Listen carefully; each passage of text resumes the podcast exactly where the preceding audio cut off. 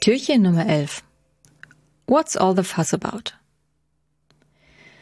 Gestern hatten wir euch vorgestellt, was sich hinter dem Begriff Pentesting verbirgt.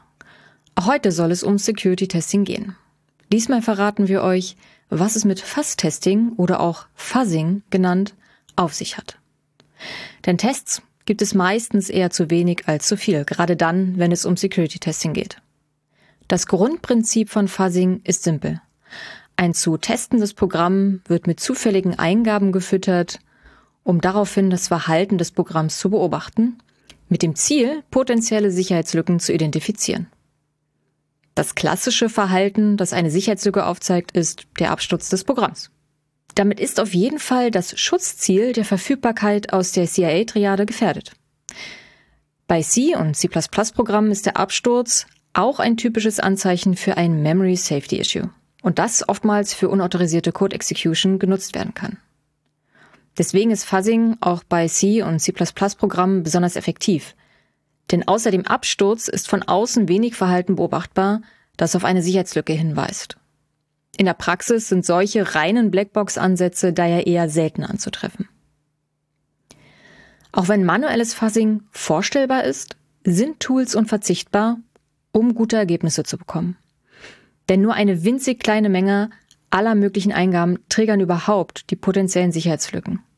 Programme und Frameworks fürs Fuzzing werden Fuzzer genannt.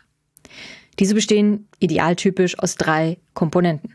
Dem Generator, der die zufälligen Eingaben generiert, dem Executor, der das Programm ausführt und mit den erzeugten Eingaben füttert, und dem Observer, der das Verhalten des Programms beobachtet.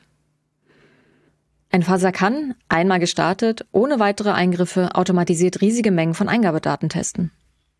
Fuzzer können in verschiedenen Dimensionen unterschieden werden. Eine Dimension ist, wie sie die Eingabedaten generieren. Die eine Methode ist, zufällige Bytefolgen zu erzeugen, die andere Methode ist, valide Eingaben zu mutieren. Gerade wenn es sich um komplexe Eingabedaten handelt, zum Beispiel um Bildformate wie JPEG oder PNG, ist das Mutieren von validen Eingaben besonders effektiv. Wissen über die Struktur der Eingabe ist eine weitere Dimension.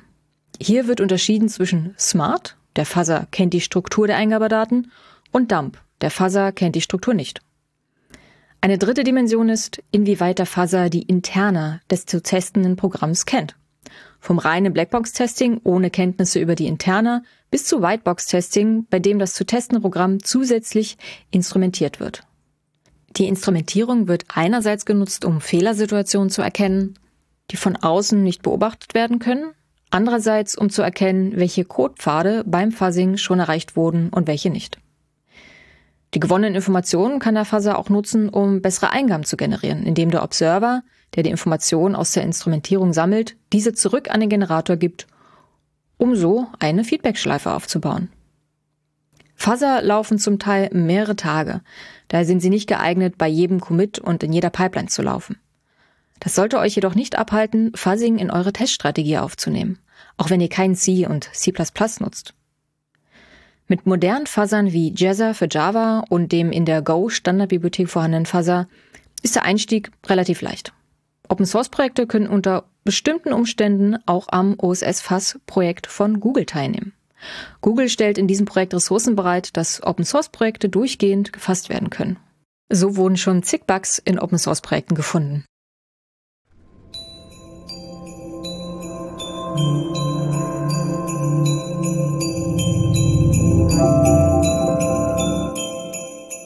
Ho, ho, ho. D 6 2